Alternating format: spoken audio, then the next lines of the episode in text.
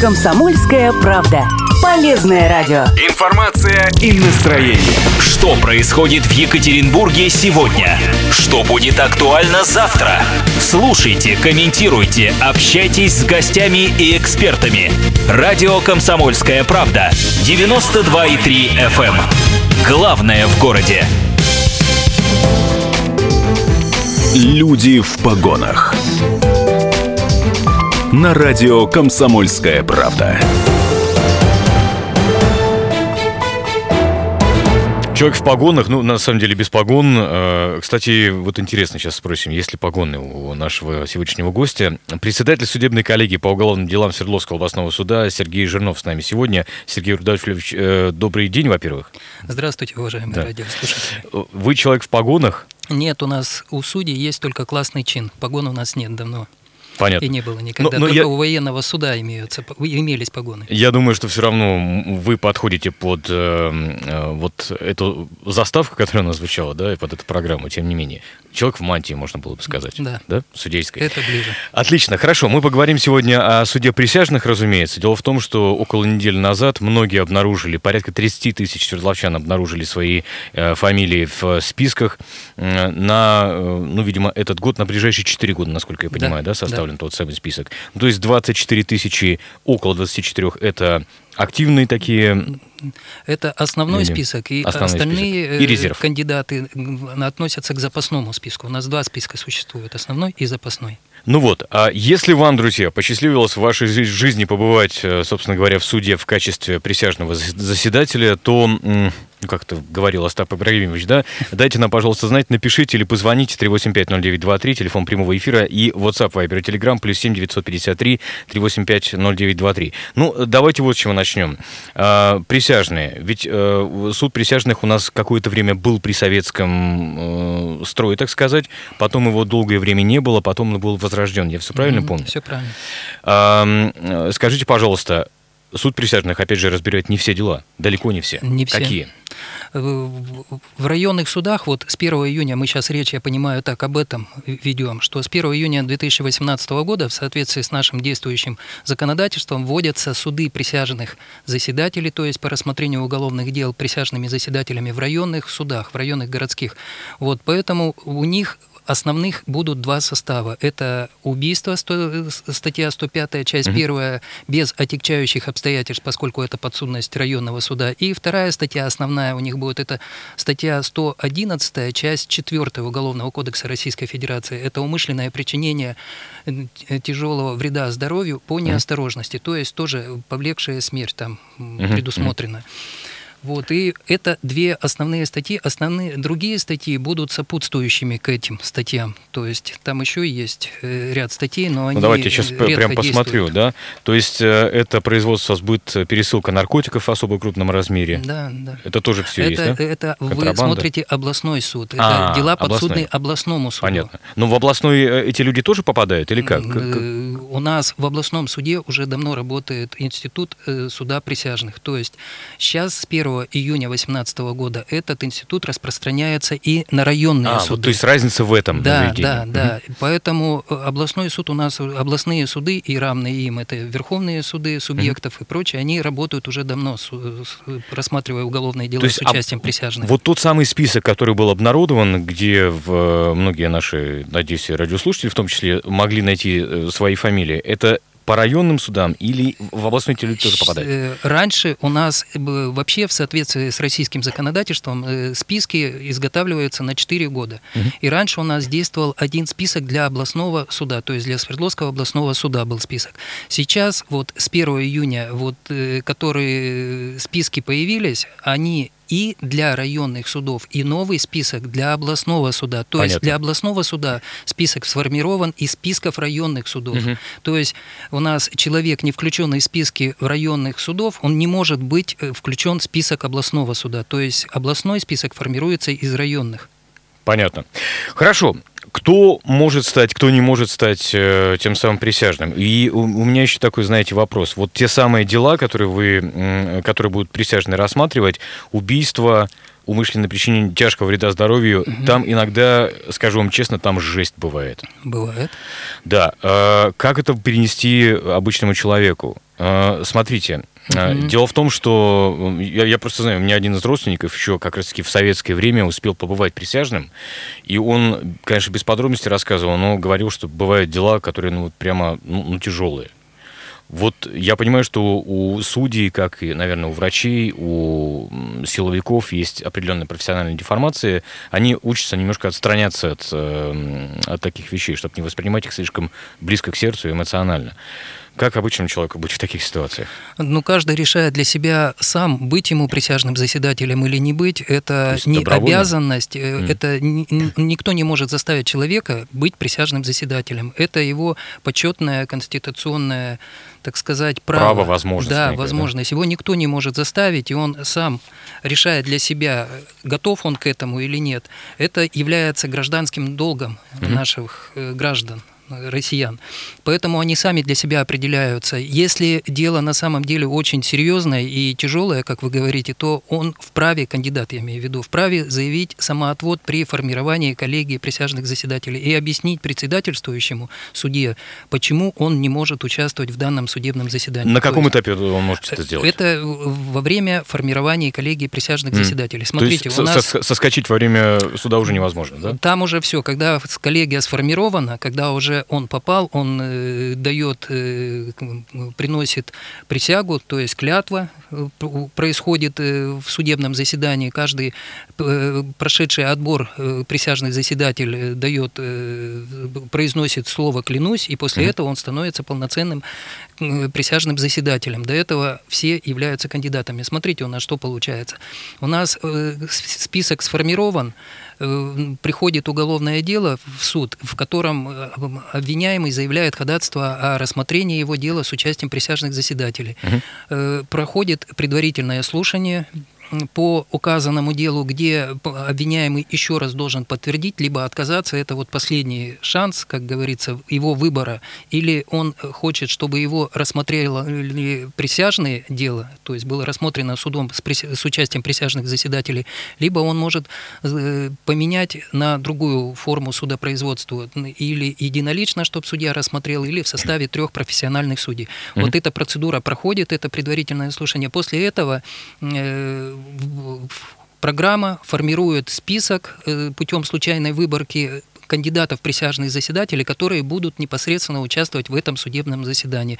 И секретари э, суда отправляют э, гражданам приглашение явиться в качестве прися... кандидатов присяжных заседателей в, в суд для рассмотрения данного уголовного дела. И вот уже когда человек приходит в суд, он может узнать, о чем будет дело, потому что заранее об этом не рассказывают. Ну, понятно. Э, Когда э, происходит отбор, то есть председательствующий судья объясняет, во-первых, сколько это займет по времени рассмотрения, какой график работы будет, и э, о чем будет, ну, о чем это уголовное дело. Понятно. И на этой стадии человек может посчитать для себя неприемлемым, то есть вот эти эмоции и прочее, он Мгм. вправе отказаться, заявить самоотвод, сказать, что извините, я не могу. Слушайте, ну э, мы еще дойдем действительно до того, кто может и не может Пожалуйста. быть э, с, э, присяжным заседателем, да. А, вопрос такой: ну а если у человека что-то объективное происходит во время судебного, во время суда, а суд, мы понимаем, может идти вот эти заседания на протяжении скольки там нескольких месяцев?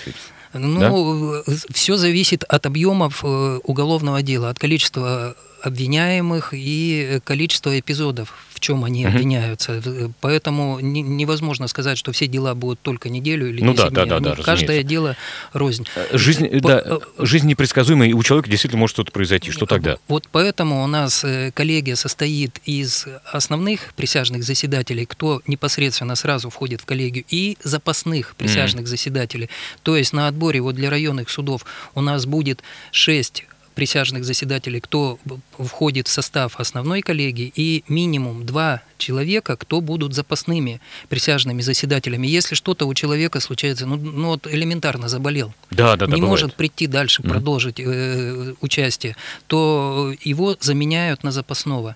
Понятно. И поэтому в зависимости, опять же, от объемов дела, от количества подсудимых, от количества э, эпизодов, э, количество запасных присяжных заседателей может э, быть различным. Не Понятно. обязательно два, а может и десять быть.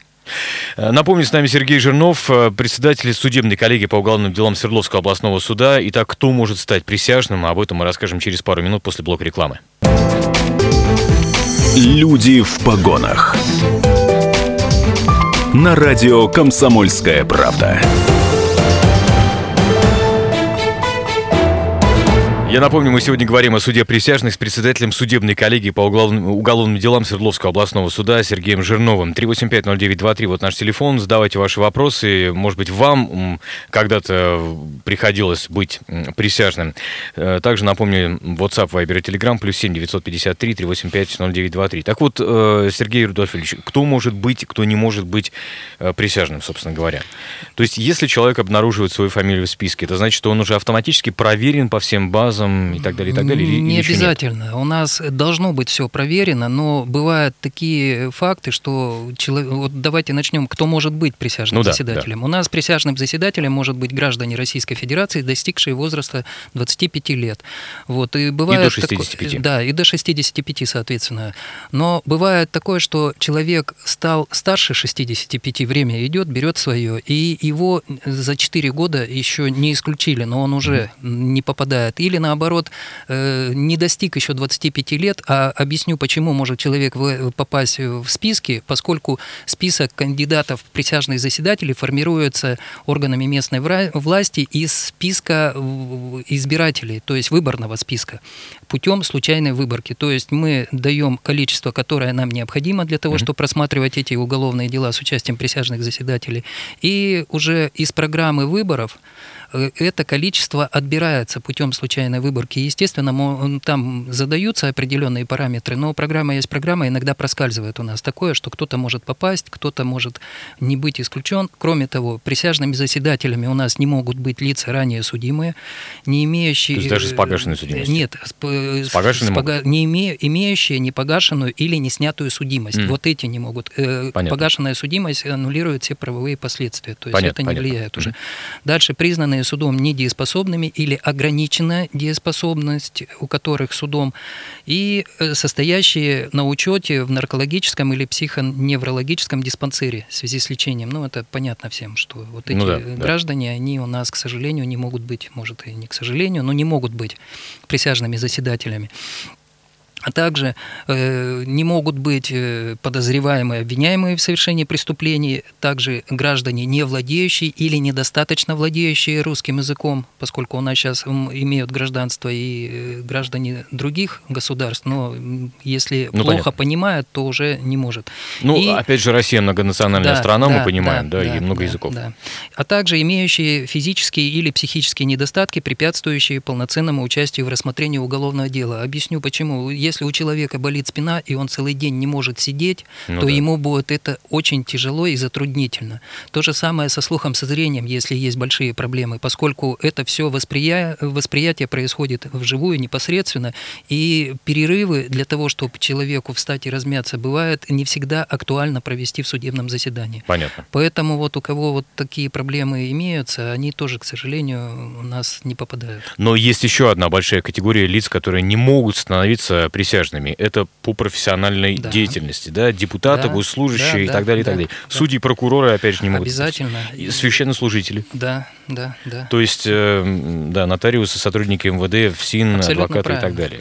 Ну, здесь понятно, потому что у них, наверное, несколько э, предвзятые, может быть, отношения, да? И, и сторона защиты всегда на это будет указывать. А, это всегда вот. в кавычках под- подразумевается, поскольку род деятельности такой, значит, они смотрят немножко по-другому на э, совершенные преступления. Поэтому мы, естественно, и законом это запрещено, и это все выясняется в период формирования коллегии присяжных заседателей, то есть непосредственно в судебном заседании.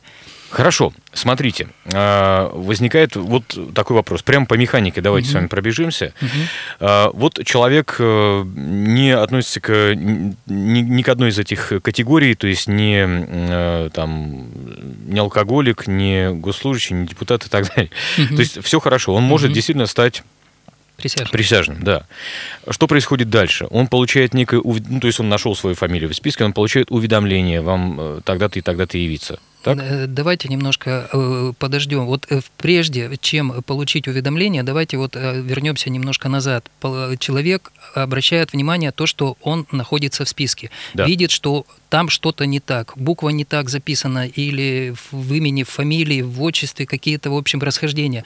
У него есть две недели для того, чтобы в письменном виде написать заявление, обратиться в исполнительно-распорядительный орган муниципального образования для того, чтобы внесли коррективы и уточнили.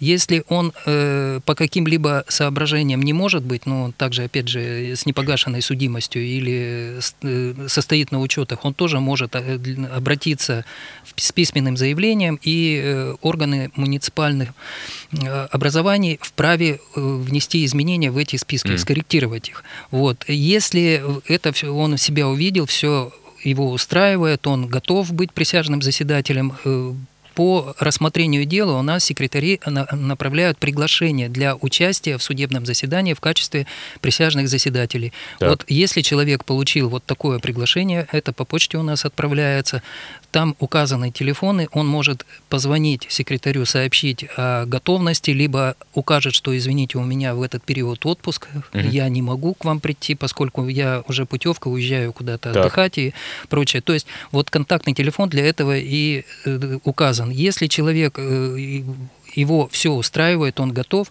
то в, в определенное время, указанное в приглашении, ему необходимо будет подойти в суд с комплектом документов, которые тоже в этом приглашении указаны. Это с- средняя справка, справка, вернее, о среднем заработке Мгм. по месту работы и другие, паспорт, там, другие моменты. Подождите, до, Мгм. до того, как он придет и в суд еще, да, Мгм. я подозреваю, что это будет рабочее время некое, да? Мгм. Э, Ему нужно, наверное, подойти к работодателю.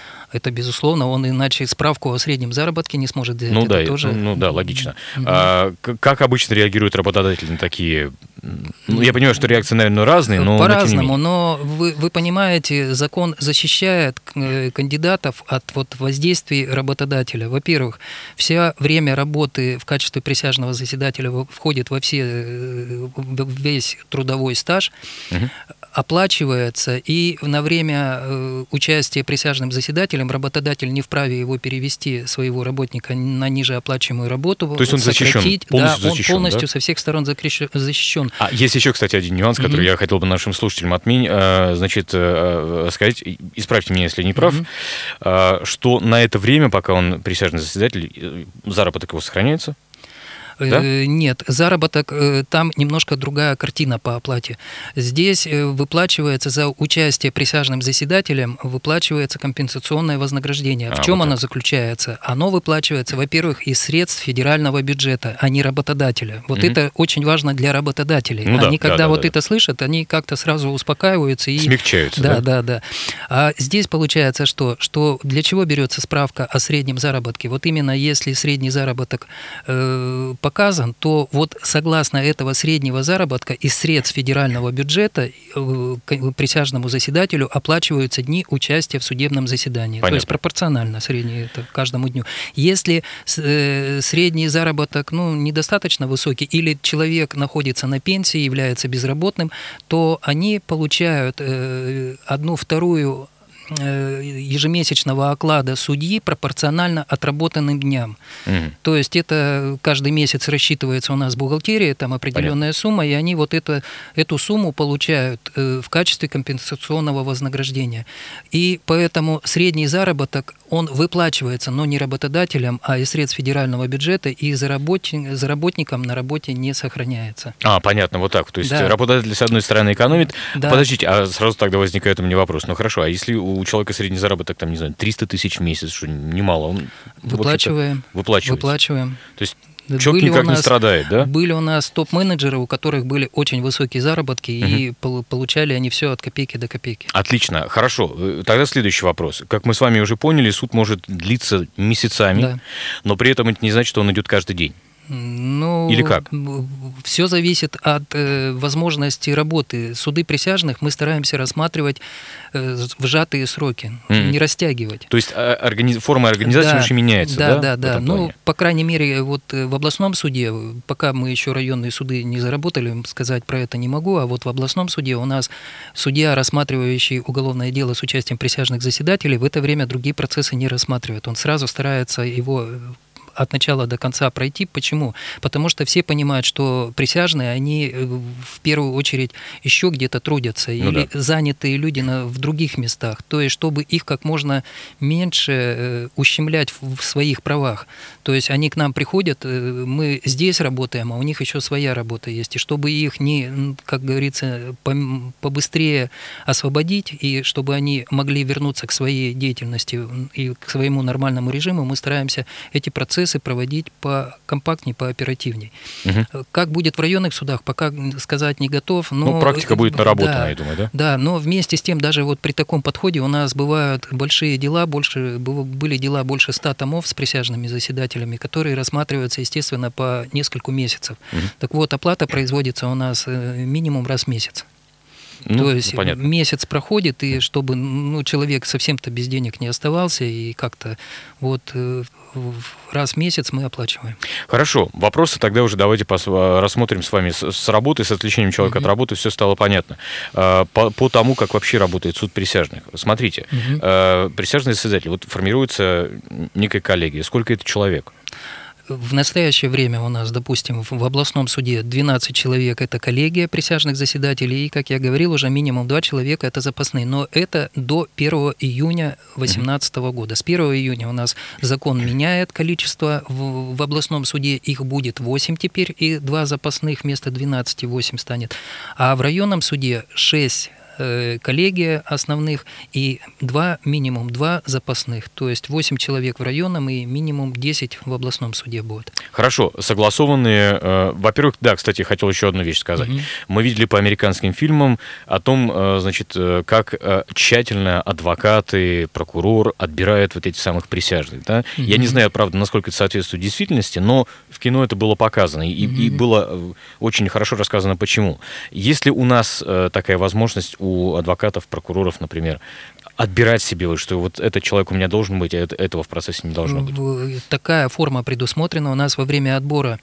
Во-первых, задаются вопросы, согласно кото- председательствующий задает вопросы, э, в которых он выясняет, может ли человек быть присяжным заседателем, несмотря на то, что он уже включен в список, еще существует... И прошел все фильтры Да, уже, да, да? да. Но существует ряд моментов, вот те же э, военнослужащие и прочие у нас выясняем, э, кто может, кто не может, потому что э, есть определенные ограничения, и, и это должен судья все проверить. Во время, э, после того, как судья задаст свои вопросы, каждая из сторон вправе задать свои вопросы. То есть и сторона защиты, и сторона обвинения, то есть и адвокаты, и прокуроры, они тоже задают вопросы и получают э, ответы от кандидатов присяжных заседателей. То есть у нас это предусмотрено, и все зависит только и от прокурора, и от адвоката, как он реализует свое право. Bye bye. Отлично, хорошо. Ну, после новостей мы с вами еще поговорим о том, а, собственно, как п- проходит рассмотрение дела, да, кто как голосует. Опять же, вот у меня сразу возникает вопрос. Четное количество присяжных, да, голосуют они, например, поровну, да. Один говорит, что человек виновен, друг, э, там, вернее, другие говорят, что человек не виновен. Что происходит в таких ситуациях, да, и э, можно ли обжаловать приговор. И все эти вопросы уже э, после блока новостей на радио «Комсомольская правда». Напомню, что с нами сегодня Сергей Рудольфович Жирнов, председатель э, судебной коллегии по уголовным делам Свердловского областного суда. Э, Новости на радио «Комсомольская правда». Через две минуты продолжим. Люди в погонах. На радио «Комсомольская правда».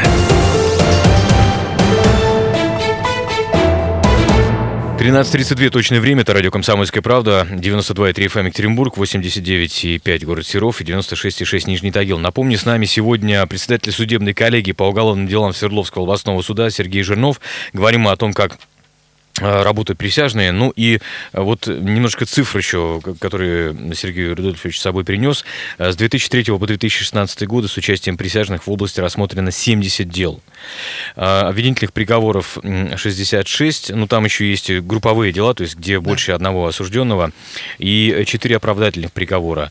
А те самые 70 дел, это не так уж и много, в принципе, насколько я понимаю, в основной массе да, дел, которые при- приходится облсуда рассматривать. Э, У нас уже не, перв... не один год существует такая практика, что порядка 5% от рассмотренных дел являются уголовными, э, рассмотрены с участием присяжных заседателей, то Мгм. есть уголовные дела, которые рассматриваются с участием присяжных заседателей. Так. Эта цифра немножко плавает в ту и другую с- сторону, но в среднем не более 5% получается. Хорошо, вопрос следующего характера. Вот э, есть э, присяжные, которые, э, ну, там, условно говоря, зна- они знакомятся с делом, когда приходят э, в суд? Как это Э, происходит? Или только во время заседания все слушают? Вот э, второй, э, вторая половина вопроса у вас правильная. То есть э, восприятие проходит только через слух. Э, сами присяжные заседатели никогда дело не видят, им э, читать его не дают, это не предусмотрено законом. Они вот именно что все воспринимают только в ходе судебного заседания. Понятно. Что такое э, восприятие? Это допрос свидетелей, допрос подсудимых, допрос потерпевших, также исследование письменных материалов дела, то есть стороны читают протоколы, осмотра места происшествия, экспертизы и все, а присяжные заседатели на слух это все воспринимают. То есть им вот не дают дело для того, чтобы они его изучили, сделали какие-то выписки из дела или еще как-то там посмотрели, запомнили. Они вправе задавать вопросы по неясным для них показаниям или ответам в письменном виде, которые вопросы передаются старшине присяжных заседателей, тот, в свою очередь, отдает их председательствующему судье, и судья уже решает, на какой стадии, когда задать этот вопрос. Если он относится к фактическим обстоятельствам дела, то он его задает. Если он не относится к фактическим обстоятельствам дела, то он его не задает. Почему это происходит? Потому что у нас присяжные заседатели – это судьи факта. Они рассматривают в судебном заседании только фактические обстоятельства дела. Э, Характеризующие данные подсудимых, потерпевших – это не в, них, не в их компетенции. Поэтому э, круг вопросов тоже для присяжных ограничен законом. До этого мы сейчас дойдем еще. И вот смотрите, вопрос, который у меня тоже возник. Да? А, в отличие от судей, присяжные не являются профессионалами. Нет. Не являются. И какие-то факты э, они могут упустить из своего внимания. Ну, давайте будем честны, такое может произойти. А, а как происходит? Там же судья все равно еще есть. Судья, в смысле, ну, человек государственный. Да, да, да. Он Как ведет процесс. Ведет процесс. Как происходит их взаимодействие с присяжными? Может он сказать в определенный момент, там, не знаю, в совещательной комнате, что, ребят, вы э, сейчас э, можете отпустить на свободу виновного человека, потому что вы не учитываете еще это, это, это и это. Нет, давление на присяжных ни в коем случае не допускается. Это запрещено и законом, и по моральным Ну, ну, понятно. понятиям. Э, Поэтому у нас закон предусмотрел другое. У нас после того, как про- заканчивается процесс, э, проходят прения сторон, это как в обычном процессе, то есть выступает прокурор, э, гособвинитель и сторона защиты, то есть защитники и подсудимые. И после этого э, председательствующий перед присяжными произносит напутственное слово, в котором он опять, ну что такое напутственное слово? Это краткий судебный, кра- краткая речь о судебном заседании. То есть Некая он выжимка напоминает такая, да? доказательства, обвиня- напоминает позицию стороны защиты, позицию стороны обвинения, в чем обвиняются лица, как их отношение к этому, и э, напоминает, э, как я уже сказал, э, что было исследовано в судебном заседании. То есть если кто-то из присяжных что-то упустил, они вправе вот э, на этой стадии восполнить свои пробелы, а также рассказывает порядок голосования и принятия решения по делу. Э, Бывает так, ну я допускаю, что бывает так, что следствие проведено, ну прямо скажем, не очень. Да, и некие доказательства, полученные, наверное, я сейчас говорю, что с большим там, с предположением, да, получены не совсем законно, возможно. Э, К некоторым э, результатам экспертизы могут быть вопросы. Что присяжные предпринимают в данной ситуации? Э, дело в том, что, как я уже сказал, присяжные судьи факта, вот то, что вы сейчас сказали, вот эти нарушения законодательства, это являются процессуальными вопросами. Процессуальные вопросы, то есть о допустимости или недопустимости того или иного доказательства, там неправильно допросили человека или неправильно протокол осмотра был составлен или экспертиза незаконным образом была получена, это все решается в отсутствии присяжных заседателей с участием сторон. Угу. И вот стороны решают, допустимо это доказательство или нет. Если Понятно. оно допустимо... То есть еще его... до участия присяжных, да? Это нет, это может быть и в, в ходе ну, судебного но заседания, но Понятно. просто присяжные удаляются на, на этот момент из зала судебного заседания. У них там есть комната, в которой они могут находиться, э, передохнуть, попить чай, э, в конце концов.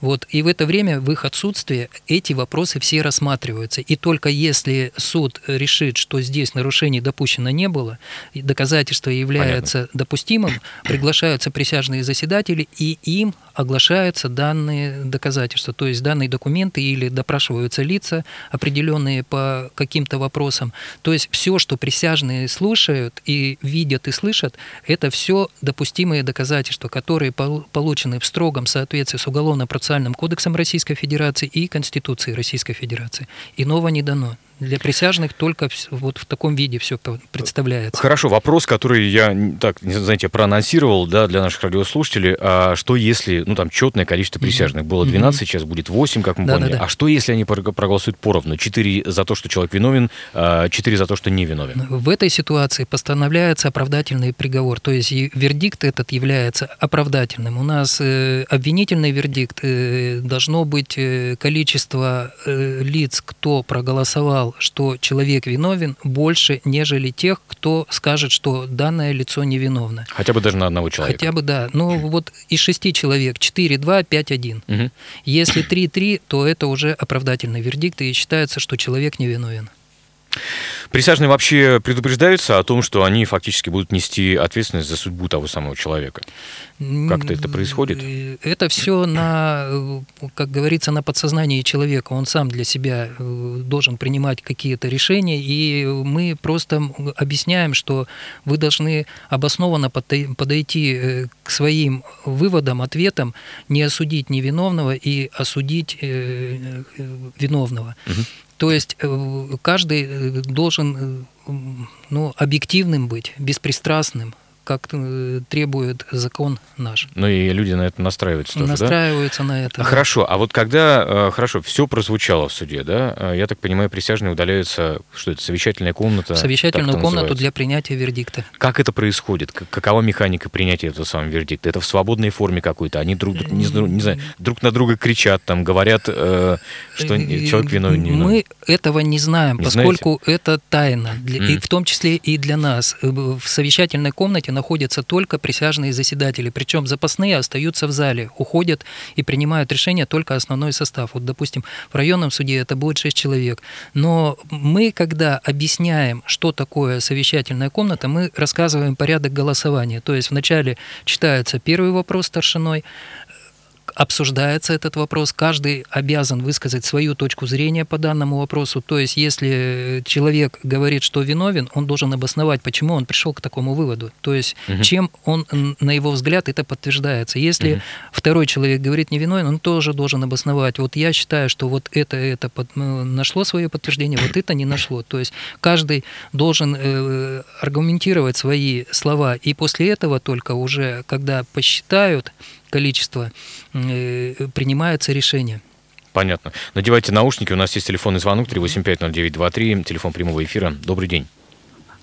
Добрый день. Меня зовут Сергей, я Сергей. обычный гражданин. Угу. Я в юриспруденции как бы совсем не может никак. Я вопрос хочу такой задать. Почему, мне кажется, э, присяжные никогда не рассматривают дело, дела о превышении самообороны там, вот когда явно прослеживается тенденция, там, как-то вот неправильно, что ли, в России, что человек лучше бросить кого-то в беде, чем защищаться, потому что тебя могут самого посадить там или Ну да, осудить. ну, вы правы, что у нас практика Да, пока и- складывается не очень хорошо в этих, в этих наверное, делах. Да, почему присяжные этот э, не рассматривают? Мне кажется, присяжные бы, наверное, 90% оправдания вы, вынесли бы. Спасибо Хороший вопрос, спасибо большое, да, спасибо. Э, Сергей, смотрите, действительно, у нас э, законом только предусмотрено две статьи в Уголовном кодексе, по которым могут э, э, дела быть рассмотрены с участием присяжных заседателей.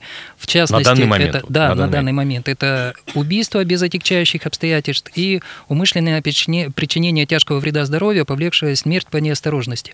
Вот если защитник посчитает, как вы говорите, что э, по 105 части 1 по убийству было убийство совершено в- при необходимой обороне, он вправе задать э, для присяжных такой вопрос. Имела ли место необходимая оборона? Я не буду вдаваться в подробности, как это все происходит, но Ну, то есть, если такой дело вопрос- изначально квалифицировано как вот э, как убийство. убийство, да, и, но защитник видит, что здесь необходимая оборона, он вправе этот постав, такой вопрос поставить, и председательствующий судья э, включает его в вопросный лист, и сами присяжные уже в совещательной комнате решают, или это убийство, как вменил э, гособвинитель и поддержал обвинение в судебном заседании, или все-таки это необходимая оборона, то есть то, о чем сказал защитник. Это они уже сами решают. Д- Поэтому вот у нас бывают такие дела, и про- про- просто на самом деле вы правильно говорите, что редко таких решений принимаются, но, видимо, присяжные по-другому считают. Хорошо, вопрос от Антона нам на WhatsApp пришел. Предоставляет ли охрану присяжным? На ваш взгляд, эффективен ли суд присяжных заседателей? Ну, давайте по первому вопросу. Охрана. Охрана. Э, На время работы в качестве присяжных заседателей присяжные пользуются теми же правами и э, порядком, э, как судьи. Если есть необходимость в обеспечении их охраны, охрана им предоставляется. Если дело какое-то громкое, там действительно реальные угрозы или еще что-то, безусловно, они будут охраняться, и они охраняются. Есть такие факты. По поводу эффективности. Эффективен ли, на ваш взгляд, суд присяжных заседателей? Безусловно, поскольку суд присяжных заседателей – это суд народа, то есть это открытость и гласность нашего судебного э, процесса в целом, то есть всего судопроизводства. Через присяжных э, у нас граждане узнают, что такое суд и как он на самом деле выглядит изнутри, а не в средствах массовой информации и не в художественных фильмах. Поэтому даже вот чисто исходя из этого он должен быть. Слушайте, ну у меня осталось еще много вопросов. Могут ли, не знаю, там а, обжаловать, например, решение суда присяжных? Потому что... Могут. Могут, да? Только единственное, сразу скажу, что вердикт э, не может э, об- быть обжалован. То есть вердикт, вот какой он есть в том виде, он не подлежит обжалованию. А все остальные вопросы, не касаемые вердикта, по процедуре, по, по нарушениям э, УПК или по наказанию назначенному, по квалификации, это все подлежит обжалованию. Пожалуйста. То есть это все можно. Да. Хорошо, спасибо вам огромное. А, Опять же, я говорю, что, в принципе, вопрос, вопросы еще есть. И скажу честно, да, я, я знаю, что люди делятся на две большие категории. Те, кто э, ни в коем случае не хочет в этом участвовать. Да, я напомню, что 24 тысячи включено у нас в, в список. И те, кто хотел бы в этом поучаствовать. Я отношусь к второй категории, скажу вам честно. Да, мне просто было бы интересно в таком исследовательском, что ли, плане. Спасибо огромное. Напомню, что с нами сегодня Сергей Жирнов, председатель судебной коллегии по уголовным делам Свердловского областного суда. Ну и что, ждите пригласительных писем. Да, это Конечно. к нашим радиослушателям уже Да-да-да. э, такое обращение. Спасибо. Это радио «Комсомольская правда», программа «Люди в погонах». Не переключайтесь. До свидания. Люди в погонах.